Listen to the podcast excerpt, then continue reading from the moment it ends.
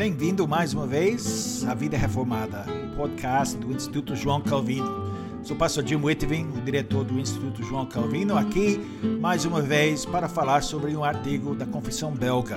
E essa vez eu vou falar sobre artigo 8 da Confissão Belga, o que nós confessamos sobre a Trindade. Deus é um em essência, contudo distinto em três pessoas. Nesse artigo da nossa confissão, a igreja confessa: de acordo com essa verdade e a palavra de Deus, cremos em um só Deus, uno na essência, em quem há três pessoas distintas, de modo real, verdadeiro e eterno, conforme os seus atributos incomunicáveis: o Pai, o Filho e o Espírito Santo o Pai é a causa, a origem e o princípio de todas as coisas visíveis e invisíveis. O Filho é a palavra, a sabedoria e a imagem do Pai. O Espírito Santo é a força e o poder eternos que procedem do Pai e do Filho. Deus, contudo, não está dividido em três, pois as Sagradas Escrituras nos ensinam que o Pai, o Filho e o Espírito Santo, cada um, tem sua própria pessoa diferenciada por seus atributos mas de tal modo que as três pessoas são apenas um único Deus.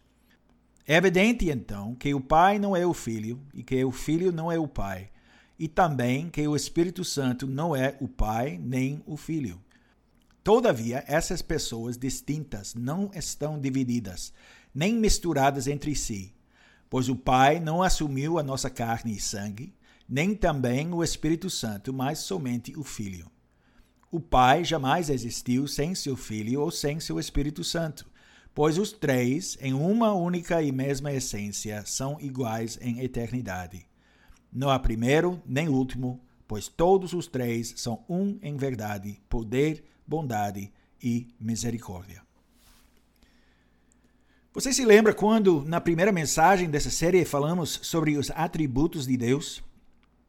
Um desses atributos sobre os quais falamos foi a incompreensibilidade de Deus. Nunca podemos compreender e nunca vamos compreender Deus completamente. Ele é o Criador, nós somos as criaturas. Ele é eterno e infinito e nós somos limitados no tempo e espaço. E nem conseguimos entender completamente até os conceitos de eternidade e o infinito. Nós temos um começo e tudo em nossa experiência tem um fim. Portanto, entender algo ou alguém que não tem começo nem fim é realmente impossível para nós. Mas uma das coisas sobre Deus que o torna incompreensível é o fato de ele ser triuno.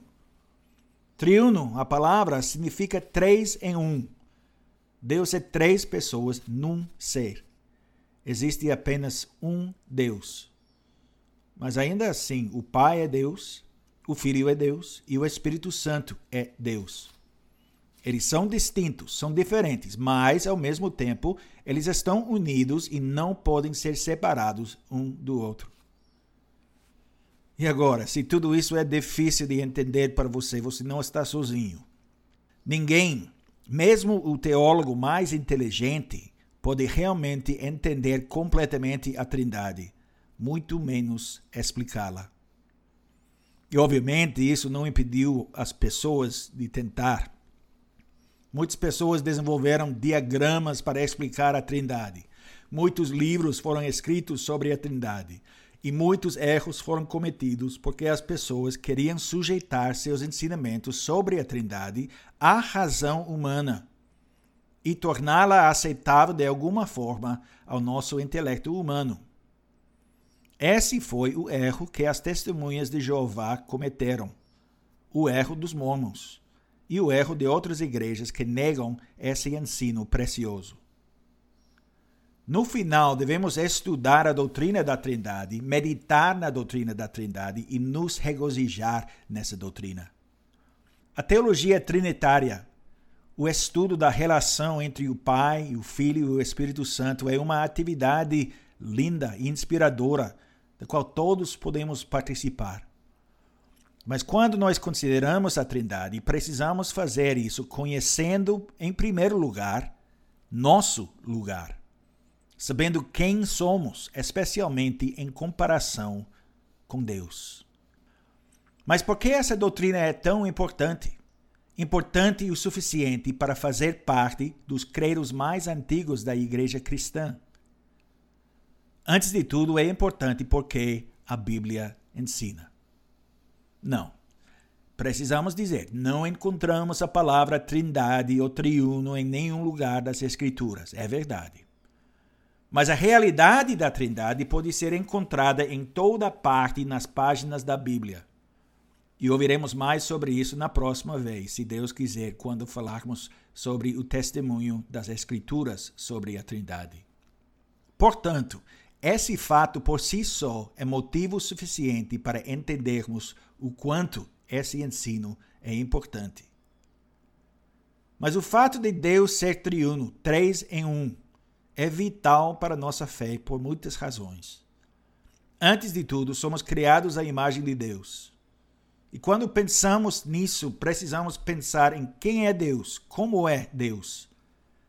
Deus sempre existiu em perfeita comunhão de três pessoas. A Bíblia diz que Deus é amor. E só é possível dizer isso se ele sempre era amor, porque ele não muda.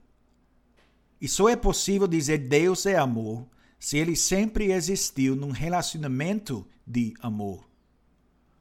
E é verdade. Eternamente, o Pai sempre amou o Filho e o Espírito Santo. O Filho sempre amou o Pai e o Espírito Santo. E o Espírito Santo sempre amou o Pai e o Filho. E por que Deus é essa comunidade amorosa de três pessoas? Isso significa que também somos chamados a viver em comunidade amorosa um com o outro. Essa é uma diferença muito importante entre o verdadeiro Deus da Bíblia e o Deus do Islã. Pense nisso.